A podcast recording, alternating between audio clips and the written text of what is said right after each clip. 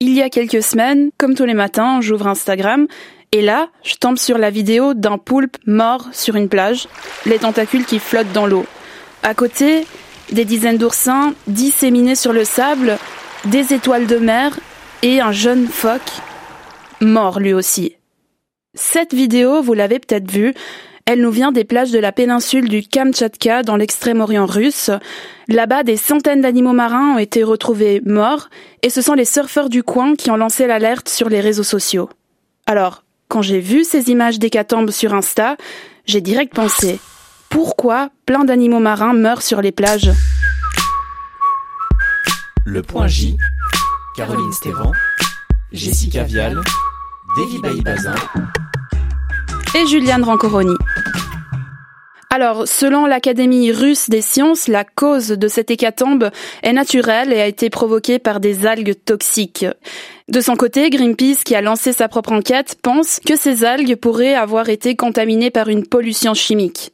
Bon, en fait, j'ai découvert dans cet épisode que ce n'est pas toujours facile d'identifier les causes d'un échouage. C'est une bonne question. Euh, les scientifiques du monde entier qui travaillent en tout cas en biologie marine se posent cette question très souvent, savoir pourquoi euh, ces échouages arrivent. Ça peut arriver que ce soit une cause assez évidente comme une collision avec un bateau, auquel cas c'est vraiment très évident parce qu'on voit des blessures très importantes sur l'animal qui est échoué. Mais c'est vrai que la plupart du temps, ça va être multifactoriel. On va avoir plusieurs causes qui se sont enchaînées en fait et qui ont euh, entraîné cet événement euh, d'échouage. Donc c'est en fait pour ça que c'est très difficile souvent pour les scientifiques de déterminer une cause principale ou de déterminer toutes les causes qui sont entrées en jeu euh, à ce moment-là. Elle, c'est Charlotte Bello, elle est biologiste et elle est active dans la Swiss Cetacean Society, une assoce basée à Lausanne qui protège les mammifères marins et les océans. Alors, Petite précision, échouage est le terme que l'on emploie habituellement quand un animal marin, notamment un mammifère, reste bloqué sur une plage par exemple et n'arrive plus à nager au large. Ce phénomène est encore peu étudié. Du coup, quand j'ai appelé Charlotte Bello, je lui ai tout d'abord demandé, histoire d'avoir une vue d'ensemble, de me lister quelques raisons qui peuvent provoquer un échouage. Alors, comme je vous l'ai dit, on a les, on a les collisions. Donc, euh, souvent, c'est les causes les plus évidentes. C'est des animaux qui ont été blessés puis qui sont morts suite à leurs blessures ou qui n'ont pas pu nager correctement suite à cet événement, à cet accident et qui se sont donc échoués sur les plages. Ensuite, on va aussi avoir les filets de pêche qui vont souvent attraper ces animaux par accident et qui vont empêcher l'animal de respirer. Donc l'animal va mourir d'asphyxie et ensuite être porté par les courants sur les plages. On a aussi la pollution qui va entraîner des maladies ou qui va entraîner des morts chez ces animaux et qui vont euh, ensuite échouer. En fait, les, courants vont les porter jusqu'aux plages et donc euh, ces animaux-là sont échoués à cause de la pollution dans l'environnement.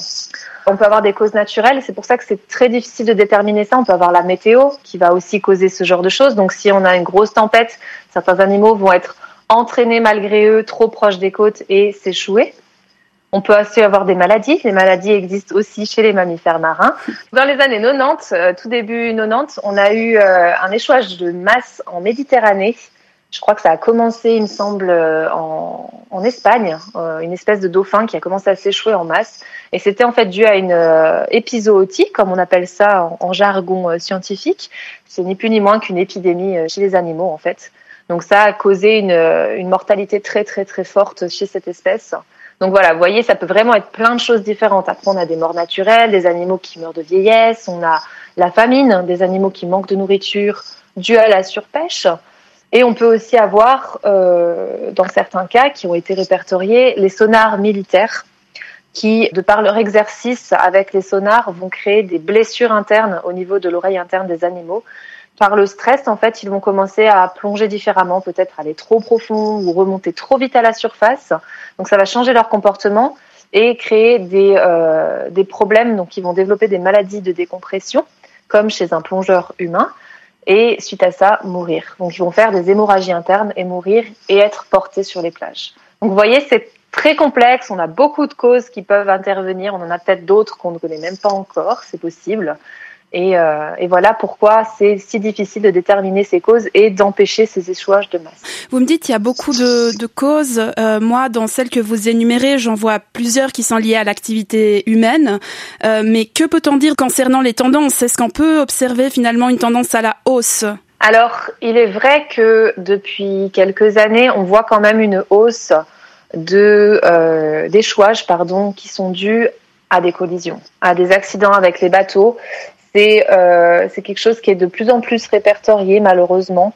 Et c'est pour ça que les scientifiques essayent au plus de développer euh, des méthodes de recherche, d'analyse sur ces échouages pour pouvoir déterminer les causes exactes et statistiquement pouvoir prouver que peut-être on peut éviter certains échouages, notamment ceux dus à des activités humaines en mer. En fait, je me posais cette question de savoir s'il y a réellement une augmentation des échouages parce que, je sais pas vous, mais moi, j'ai comme cette impression que de plus en plus on voit des images de cétacés ou de phoques en détresse sur Insta ou Facebook. D'ailleurs, vous entendrez à la fin de cet épisode un bénévole de Sea Shepherd Suisse, l'ONG de défense des océans.